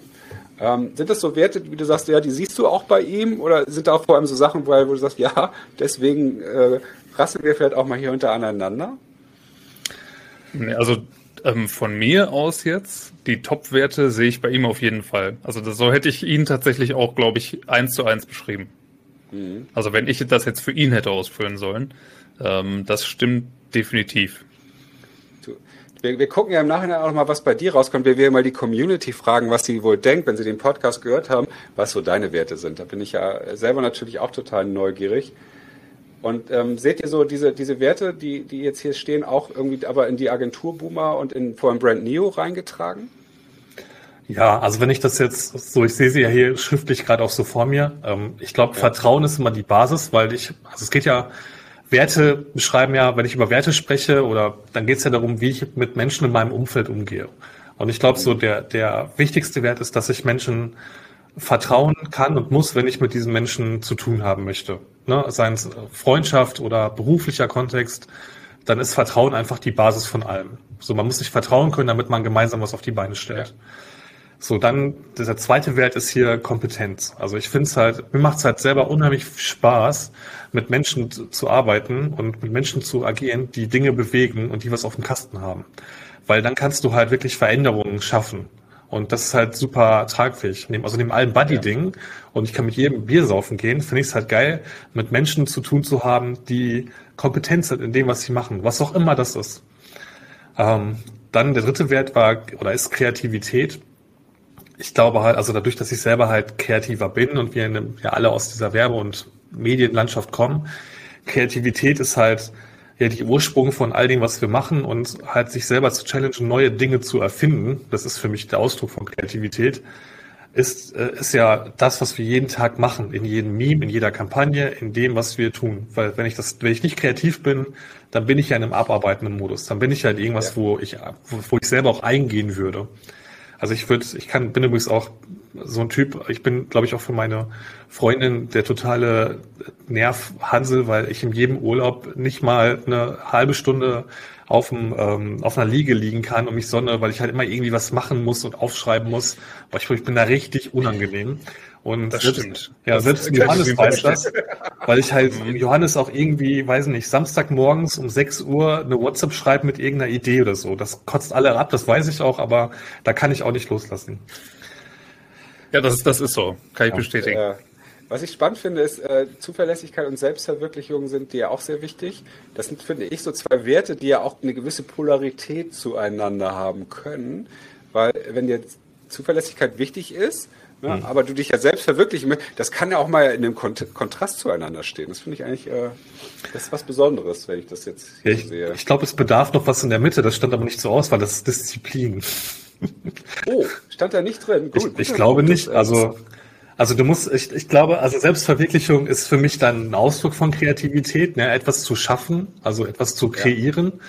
Und ähm, da auch seinen Namen drunter schreiben zu können. Das finde ich halt super geil. Es macht mir halt selber Spaß. Ich muss gar nicht, ich bin gar nicht so der extrovertierte Typ, aber ich finde es halt schön, wenn ich irgendwas machen kann, was andere Leute bewegt oder was die gut finden, wie auch immer das aussieht. Ja. Und Zuverlässigkeit ist halt etwas, was ich beim, bei anderen halt genauso schätzen wie bei mir selber. Wenn ich halt was zusage, dann halte ich mich auch daran. So, dann gibt's halt, also ich glaube, jeder kann, wenn ich sage, ich bin dann da, dann bin ich auch dann da. Und wenn ich sage, ich mache das, dann mache ich das. Und äh, das erwarte ich halt von meinem Umfeld auch. Da bin ich halt einfach sehr klar in meinem Wertekonstrukt. Hannes, gilt ja. das auch für dich? Bist du auch äh, so pünktlich zuverlässig? Auf jeden Fall. Also mich ähm, nervt auch irgendwie nichts mehr als so Unpünktlichkeit oder so, wenn man ja jetzt so über Zuverlässigkeit redet. Und ähm, ja, also Sebi und ich, wir arbeiten ja auch super eng einfach zusammen und ähm, in der Konstellation geht's eigentlich auch gar nicht ohne so eine Zuverlässigkeit. Äh, und das habe ich mir jetzt bei ihm auch schon so ein bisschen abgeguckt. Das bin ich eigentlich auch gar nicht so vom Typ her. Aber wenn er irgendwas sagt, so, ähm, ja, wir könnten doch mal hier äh, irgendwie der und der mal eine Mail schreiben oder sowas, äh, hast du da Bock? So, so, wollen wir das mal machen? Dann sage ich ja. Und dann ist so zehn Sekunden später ist diese Mail halt raus. Mhm. Also das, das da, da bin ich dann irgendwie in CC und die ist, also das ist halt, ähm, das wird halt immer in, nach einer Sekunde werden halt alle Sachen irgendwie mal gemacht. Und das äh, eignet man sich dann mit der Zeit eben auch einfach so, äh, einfach selbst an, so. Ähm, da haben wir, glaube ich, schon mittlerweile einen ganz guten Flow gefunden. Dieses einfach so, ja, also es ist immer so, ist schon so abgegriffen, so, aber dieses einfach mal machen. Ja, finde ich cool. Ich glaube, wenn ich in eurem Team wäre, hättet ihr mit mir eine schöne Herausforderung. Bei mir ist sowas wie Flexibilität extrem wichtig, was dafür spricht, dass ich eigentlich zu jedem Termin mindestens fünf Minuten zu spät komme. Oder auch mal sagt, können wir den mal kurz verschieben, ist doch nicht so wild, oder? Das könnt, damit könnte ich euch, glaube ich, gut auf die Palme bringen. Ähm, deswegen, aber deswegen finden sich ja auch erfolgreiche Teams. Ne? Also wo es gibt ja einmal so diese, diese Art, dass, dass was wie, ich glaube, Zuverlässigkeit, Disziplin muss matchen. Das irritiert, wenn jemand das nicht ist. Ne? Wenn, aber für mich, äh, aber dann gibt es ja auch Sachen, die sind, die helfen, wenn sie unterschiedlich sind. Sowas wie Kreativität auf der einen Seite zu haben und jemanden, ne, wenn du jetzt meinetwegen einen Berater hast oder jemand, der auf Kundenseite ist, weil kreativ ist ja oft eher freiheitsliebend und so weiter, hat er oft Flexibilität mehr, aber deswegen brauchst du ja den Kundenberater, auf den sich der Kunde verlassen kann, der, mhm. der, der Timings einhält, Prozesse schafft und so weiter und so fort, also der eher so ein bisschen für Struktur steht. Aber wichtig ist ja auch da, dass man das voneinander weiß, dass ich weiß, irgendwie, ja, euch ist Zuverlässigkeit eben wichtig, dass ich dem auch irgendwie nachkomme und ihr es mir vielleicht irgendwann mal nachseht, wenn ich halt fünf Minuten zu spät zum nächsten Podcast komme oder so. Aber ähm, da wollen wir einfach irgendwie ja ein bisschen aufklären, so wie ähnlich wie ihr die, die Strukturen, äh, die, die kulturellen Strukturen äh, in der Agenturszene aufbrechen wollt, möchten wir sozusagen auch ein bisschen die, die Wertestrukturen überhaupt mal sichtbar machen. Weil ich glaube, vielen ist es gar nicht klar, was ihnen wichtig ist im Leben. Und viele Sachen, Werte werden auch durch die Werbung natürlich ja auch äh, an uns rangetragen. Ne? Also da war ja Marlboro-Zeit und so weiter, die, die war ja groß darin, äh, Werte zu transportieren oder auch jetzt immer noch irgendwie andere Marken. Und das äh, müssen aber nämlich immer die eigenen Werte sein. Aber wenn man sie ja nur ne, oft genug bekommt, denkt man ja, das sind die Werte, nach denen es zu streben gilt. Aber jetzt habe ich genug monologisiert. Ähm, Needs and Leads mit unserer letzten Rubrik heute. Gibt es etwas, was wir oder unsere Community euch, worin wir euch unterstützen können? Ähm, also ich habe ja in der Mitte schon mal erzählt, dass wir immer nach Agenturmodellen suchen, die anders sind. Ja, also wo ähm, kommt gerne auf uns zu, wenn ihr Ideen habt oder ihr Unternehmen kennt, die im Agenturgeschäft anders ticken, die vielleicht New Work-Modelle anders ausprobiert haben, erfolgreich umgesetzt haben. Und auch Marken, die für sich verstanden haben und optimiert haben, wie sie mit Agenturen zusammenarbeiten. Also einmal die Agenturseite und einmal die Markenseite. Ähm, ja. Das ist für uns super interessant, dort Menschen zu treffen, interessante Persönlichkeiten, ähm, die da was bewegen und in dem Bereich unterwegs sind. Da, da, hier Marc von den Cookie Bros, den habt ihr wahrscheinlich schon auf der Uhr, ne? Hier, ähm, mhm. Der ist ja nun, das ist ja so mein Archetyp auf, auf Kundenseite, die äh, Agenturwelt neu denken, beziehungsweise ist ja fast ohne oder machen. Aber da gibt es ja schon so ein paar spannende Leute. Ich hätte ein paar Leads, die haue ich euch nachher nochmal raus. Aber ich freue mich natürlich, wenn da auch noch was äh, aus der Community auf jeden Fall kommt. Äh, was könnt ihr denn für Leads mit uns teilen? Ähm, also wir haben oh. natürlich einen grundsätzlich guten Draht natürlich in alle, also in eine grobe Agenturwelt und Marketingwelt, so grundsätzlich, da sind wir unterwegs. Äh, dann natürlich das ganze Thema Meme-Wissen und, und Online-Kultur. Da sind wir jetzt zu Hause, da, da teilen wir gerne und sind gerne im Dialog. Ich glaube, das ist so der, der Fokus, den wir, äh, dem, oder das, was, was, was uns auszeichnet, was wir so wirklich an, an tollem Wissen weitergeben können und an tollen Kontakten. Was sind denn eure Meme-Quellen zur Inspiration eigentlich? Ja, da gibt es eigentlich, also hauptsächlich sind das zwei Seiten, also es sind zwei Communities. Erstmal sind das äh, viele Subreddits, also ganz schön, ganz schön viele Reddit-Seiten ähm, und 9gag. Mhm. Ganz ja, stumpf. Also, wir haben da, wir haben da sehr viele, also man findet natürlich auch sonst immer, stolpert man über irgendwelche Sachen, wenn man was googelt, ähm, was Bestimmtes, wenn man jetzt eine, eine Reaction zum Beispiel haben will, weil am ersten Text eingefallen ist, aber man braucht halt ein Meme dazu, dann weiß, also das ist ja dann auch so Teil von ne, Wissen. Man muss halt wissen, wonach man dann einfach guckt, dann findet man das super schnell. Ähm, aber oft funktioniert bei uns ja so dieser Meme-Erstellungsprozess auch so rum, dass ähm, äh, wir einfach ein, ein Bild oder ein Video finden ähm, und uns dann dazu einfach einen Text überlegen, weil das, also so geht ja auch Meming eigentlich. Also eine, eine Reaction oder sowas zu haben oder irgendein Bild, was was Bestimmtes aussagt. Da muss man dann natürlich wissen, was für ein Insider ist das, was steckt dahinter. Und dann kann man das eigentlich immer auf irgendeine ähm, Agentursituation umbauen, so dass es witzig ist. Da sagst du irgendwie was total Wichtiges, was ich eigentlich hätte am Anfang fragen dürfen. Wie macht man eigentlich Memes? Ne, also irgendwie, ich glaube, das interessiert natürlich voll viele Leute. Ist das immer ein fester Ablauf? Eigentlich hast du ja definiert, es gibt ein Bild oder es gibt irgendeinen Kontext und dann versucht man Text und äh, also zusammen Ja, also es, es, es funktioniert in beide Richtungen. Ne? Also es ist immer so, ähm, erstmal, also wo macht man die äh, vielleicht so diese Memes? Das machen wir irgendwie so in jeder freien Minute. Also so morgens, ähm, also bei mir ist das zum Beispiel so, Sebi hatte das eben auch schon mal gesagt, seine Freundin ist irgendwie sauer auf ihn, weil er im Urlaub jetzt irgendwie keine halbe Stunde still liegen kann. Bei mir ist das so, ich kann mir zu Hause auch immer irgendwie äh, was anhören, wenn ich irgendwie morgens aufwache und dann schon zehn Minuten später irgendwie das Handy in der Hand habe und dann äh, schon irgendwie was, was ticker. Das kommt bei mir halt auch vor. Ähm, und ansonsten macht man die irgendwie immer, wenn, wenn so ein bisschen Inspiration halt kommt oder wenn man weiß, man hat zum Beispiel, das ist bei mir jetzt so, ähm, ich habe da jetzt gestern Abend noch irgendwie fünf Bilder rausgesucht, die habe ich jetzt bei mir auf dem Handy liegen. Ähm, und dazu wollte ich noch das und das machen. Dann habe ich immer schon so grob im Kopf, habe ich so eine, habe ich eine Situation, die ich zu dem ähm, Bild dann zum Beispiel basteln kann oder zu einem GIF oder zu einem Video. Und dann haue ich da einfach diesen Text drauf. Also das machen wir einfach mit, äh, mit so verschiedenen Apps auf dem Handy. Ähm, und das geht dann auch wirklich ganz schnell. Und dann machen wir es meistens so, dass wir die auch schon so ein bisschen vorproduzieren und dann hat man immer schon welche liegen in der eigenen äh, Fotodatenbank. Und dann kann man die einfach äh, rausknallen. Also deswegen auch vielleicht nochmal, wir haben da jetzt keine, ähm, wir haben auch keine Frequenz, ähm, in der wir das so machen. Wir hatten das zum Beispiel letztes Jahr, haben wir teilweise mal zehn Memes am Tag rausgehauen. Ähm, und dann haben die sich auch mal, das hatten wir jetzt übrigens die letzten Tage, hatten wir das äh, öfter wieder, dass wir, weil wir mittlerweile hat sich das eigentlich bei uns so eingeschliffen, dass wir so die Posting-Zeiten vom anderen kennen. Einigermaßen. Aber manchmal passiert es auch, dass man was postet und dann sieht man so, oh, der andere hat vor zwei Minuten auch. Also wir sprechen uns da auch nicht ab. Das ist halt so, wir machen das eigentlich voll nach Gefühl. Ähm, und dann kommt es halt auch mal vor, dass man innerhalb von drei Minuten, ähm, also ne, Insta-Algorithmus hat, hat gar keinen Bock, ja. aber ähm, dass wir dann halt innerhalb von ein paar Minuten zwei Sachen rausballern.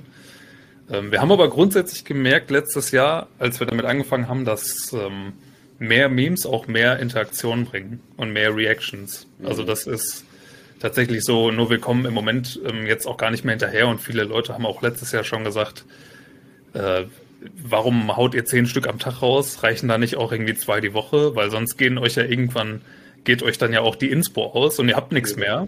Äh, aber wir haben gesagt, oh, also ein, zwei Bilder gibt's hier in dem Internet, gibt's noch, ne? Wir finden noch was. Und das, äh, ja, also da ist auch noch kein Ende in Sicht. Nur so viel, also äh, wir haben noch nicht alle Bilder benutzt, die es gibt. Das Repertoire ja. ist, noch, ist noch da durchaus. Also, und es entstehen übrigens auch immer wieder neue Templates, also nennt sich dann Meme-Templates. Das sind halt diese Bildquellen und das sind vor viral gegangene Bilder, die in einem Kontext das erste Mal aufgetaucht sind. Man verändert ja dann durch Sprache diesen Kontext immer wieder. Und ähm, im Übrigen ist das Thema Relevanz enorm wichtig, warum das halt funktioniert, egal in welcher, es gibt ja auch Allmann-Memes und dann gibt es den Business Line und andere, weil die halt immer eine Relevanz in ihrer, in ihrer Bubble aufbauen. Und dann, also neben dem technischen Vorgang des Memes heißt, heißt das auch, sich ständig mit diesen, mit diesen, mit diesem, äh, mit dieser Kultur äh, zu beschäftigen. Also wenn ich jetzt eine, wenn ich jetzt eine Meme-Seite mache, äh, zum Thema Gaming, dann muss ich halt sehr sattelfest mit den Game in den Gaming-Themen sein. Die muss ich halt kennen. Ich muss halt wissen, was bei League of Legends passiert, wie die Helden heißen. Ich muss wissen, was der neueste Bug bei FIFA ist, weil wenn du das nicht weißt, kannst du kein Meme dazu bauen. Und die dritte Komponente ist das Thema Sprache. Ähm, das wird ja auch schon aufgefallen sein, dass, dass Memes oft Rechtschreibfehler beinhalten ähm, ist zurückzuführen auf ein, eines der ersten Internet-Memes ähm, aus einem Online-Spiel, bei dem der Text stand, all the base are belong to us, was ja offensichtlich erstmal ein Fehler ist. Das war aber kein Online-Spiel natürlich irgendwie in den 70ern, 80ern. Deshalb war der Fehler dafür alle Zeiten drin. Und das ist halt dann im Internetzeitalter viral gegangen. Und das macht ja ein Meme aus, das viral gehen. Also dass man quasi es schafft ja, äh, das, sich so zu identifizieren mit der Zielgruppe, dass die Leute es von selbst weiter teilen, weil sie sagen, ja guck mal, das bin ich. Also das kriegen wir auch ganz oft gespielt, dass, dass Leute uns schreiben, sag mal, Hendrik, bist du das? Machst du Agentur Boomer? Du, du, äh, das ist doch, du, das haben wir doch letzte Woche so bei uns in der Kaffeepause gehabt und besprochen. Das passiert so häufig, dass wir uns Leute mhm. schreiben. Und das ist ja diese Authentizität, von der du vorhin gesprochen hast, die, die, ich weiß, wir sind eigentlich ja schon beim Abschluss des Podcasts, aber es ist, glaube ich, gerade noch wichtig. Hau raus, ich finde es äh, spannend. Ähm, die halt dazu führt, dass Memes funktionieren. Weil wenn du dich, du kannst nicht einfach sagen, ich mache jetzt einen Meme-Kanal zu XY. Du musst dich da reindenken, du brauchst Empathie, Du musst die Trends kennen. Es gibt auch Data-Driven Memes, ne? sich da über Tools und Trends auszutauschen, zu wissen, was passiert. Und noch rechtzeitig zu reagieren. Also als zum Beispiel der Wendler sein, äh, sein Outing-Video hatte und sich zum Riesenidioten da vor die Welt gestellt hat mit seiner Aussage, und ich bin jetzt nur noch auf Telegram, das war irgendwie zehn Minuten später bei uns auf dem Meme-Kanal. Und wir haben es halt in einen Agenturkontext gepasst. War übrigens das erfolgreichste Meme bislang. Und, was war der Kontext? Ganz kurz. Ähm, was haben wir daraus gemacht? Boah, weiß ich gar nicht mehr. Aber wir haben halt ich weiß es nicht. Also müsste mal. Ich, ey, es ist noch bei uns. Wir machen, wir machen mehrere am Tag. Da musst du ja, jetzt auch weit runter scrollen, damit du das findest. selber gucken. Ja. ja. Wir haben, also wir haben in einem Jahr jetzt 1600 Memes rausgeballert. Also in einem Jahr und drei Monaten. Das ist und das nur wir beide. Da gibt's kein Redaktionsteam. Das heißt, ähm, also das ist halt richtig ähm, eine hohe Pace und bedarf halt, dass wir ständig halt überlegen, was passiert in Agenturen, was sind Momente, die wir fühlen und deshalb ist es auch ganz oft so, dass wir, also ich habe selber, ich glaube, 2000 Meme-Templates auf meinem Handy und in einer ne, Bilddatenbank, die wir angelegt haben, ähm, wo man dann hingeht und dann entweder hatte man eine Situation oder man überlegt halt auch tagelang so, was könnte man daraus für ein Meme machen. Und dann brauchst du halt den Einfall und die Idee. Und das ist dann das Talent, was man haben muss, ne? zu wissen, wie baut man daraus einen Kontext auf und wie textet man darauf hin. Das kann man erlernen. Man muss sich aber halt regelmäßig damit beschäftigen. Das ist dann halt so, wie man jeden Beruf erlernt. Und das, das Ding ist aber halt auch, dass man auf der anderen Seite hat, muss man ja auch noch voraussetzen, dass die Leute, die das dann sehen, dass die das auch richtig miteinander verknüpfen können. Weil wenn du dann jetzt irgendwie ein mhm. kurzes GIF hast, wo irgendeine Sache passiert, ähm, die man so vielleicht gar nicht einordnen könnte, und dann steht da halt ein kleiner Text drüber und auf einmal macht Sinn, dann muss man ja voraussetzen, dass die Leute sowas auch schon mal erlebt haben. Also damit diese, damit dieser einfach diese, diese Transformation dann klappt, irgendwie von dem Text auf das Bild oder das Video, muss man halt ganz genau wissen, was die Leute halt auch bewegt und wie sehr sie das halt einordnen können, weil nur der Text oder nur das Bild funktionieren halt eigentlich fast nie. Also es gibt natürlich auch ein Meme-Format, wo man, ähm, wo man halt ein Bild beschriftet, wo man dann ähm, irgendwie, wir hatten das jetzt letztens, da stand der Bagger vor dem, äh, vor dem Evergreen-Ding, vor dem Riesenschiff, was da im Suezkanal halt irgendwie falsch ja. eingeparkt hat, so. Und ähm, dann haben wir dann auch irgendwie äh, geschrieben, äh, auf dem, auf dem Bagger stand äh, Budget und auf dem Schiff stand dann einfach Projekt oder so, weißt du? Und dann, also das ist halt super easy. Das ist dann zum Beispiel so ein Beispiel dafür. Da wissen halt alle äh, aus der Agenturbranche dann irgendwie so Bescheid dass das halt, also das ist dann witzig in dem Moment. Aber wenn ich das jetzt irgendwie meiner Mutter zeige, ist das nicht witzig. Klar. Weil, also, also die hat die, die, äh, ja, die, die sagt dann, ja, was soll das? Deswegen, das, also das, es muss auch noch der Fit halt immer gegeben sein. Das sind halt Insider, die verpackt werden, ne? Und das ist halt eben, die Leute finden das dann deswegen so geil, weil sie ja immer auch das Gefühl haben, dass sie halt in einer kleinen Bubble sind die diese Insider halt verstehen. So, und natürlich gibt's die Bubbles auch in groß. Ne? Also du hast natürlich Memes, die jetzt Leute ansprechen, die Avengers-Fans sind oder so. Und wie viele, wie viele Millionen Avengers-Fans gibt's halt auf der Welt? Aber du kannst das halt auch wieder machen für, was weiß ich, du könntest jetzt morgen einen Meme-Kanal für Busfahrer machen. Ähm, und, äh, und da kannst du dann irgendwelche Situationen zeigen, die halt nur Busfahrerinnen und Busfahrer so im täglichen Stadtverkehr so erleben. Ähm, und das wird auch aus unserer Bubble keiner peilen. Also es ja, ist so, klar. du musst immer diese, und je nischiger das eigentlich ist und je, je mehr on point halt diese, diese Erlebnisse sind, ähm, desto witziger ist es. Also meint ihr das noch Platz für, für Bisfluencer-Memes oder gibt's das schon? Ja, du hast ja, du hast ja äh, das Bingo gewonnen. Wir können ja gerne da mal tauschen und du kriegst dann dafür ein Bisfluencer-Meme. Ja, auch eine lustige Idee. Aber gibt es schon, äh, meint ihr, das macht Sinn für so Business-Influencer? Das ist ja auch eine Bubble, gerade auf LinkedIn, die ja nicht mehr klein ist. Äh, da gibt es da bestimmt auch. Ich würde das gerne mal lernen. ja, also der Business Lion, der, der macht ja schon viel in die Richtung, ne? Ach so, also der ist ja, angucken, ja, der ist, äh, der macht halt viel zu den, äh, zu den ganzen Coaches und äh, Trainern auf äh, LinkedIn. Oh, ja. Da ist er halt fett unterwegs, ne? Also der macht das schon genau richtig. Also der ist in der Bubble, hat er sich schon positioniert. Der war auch letztens bei uns im Podcast und hat uns erstmal noch viel darüber erzählt, wie er das so macht. Ähm, das war auch super spannend und ich bin auch schon seit, seit es den gibt, bin ich auch Fan tatsächlich. Geil, dann werde ich mir den gleich äh, im Anschluss mal anhören, die Folge mit dem Business Line, weil das finde ich natürlich ultra spannend.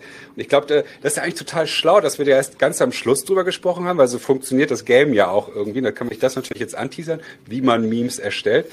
Das ist natürlich erst am Ende der Folge. Wo wir nämlich jetzt angekommen sind, weil ich glaube, wir haben gerade die längste Folge in unserer in unserer Bispracer-Geschichte aufgenommen. Wir sind schon bei knapp anderthalb Stunden. Was, ich, was aber mega war. Also ich ähm, bin, ich habe, ich könnte auch noch, wie ihr vielleicht auch, ne, ja, man merkt, das ist ja auch unser Thema, äh, über die Agenturwelt sprechen und was man besser machen kann. Ich bin euch extrem dankbar, dass ihr aus einer lustigen Idee jetzt so viel mehr rausholt, weil ich glaube, dieses Business gehört halt so hardcore an Fakt wie kaum ein anderes.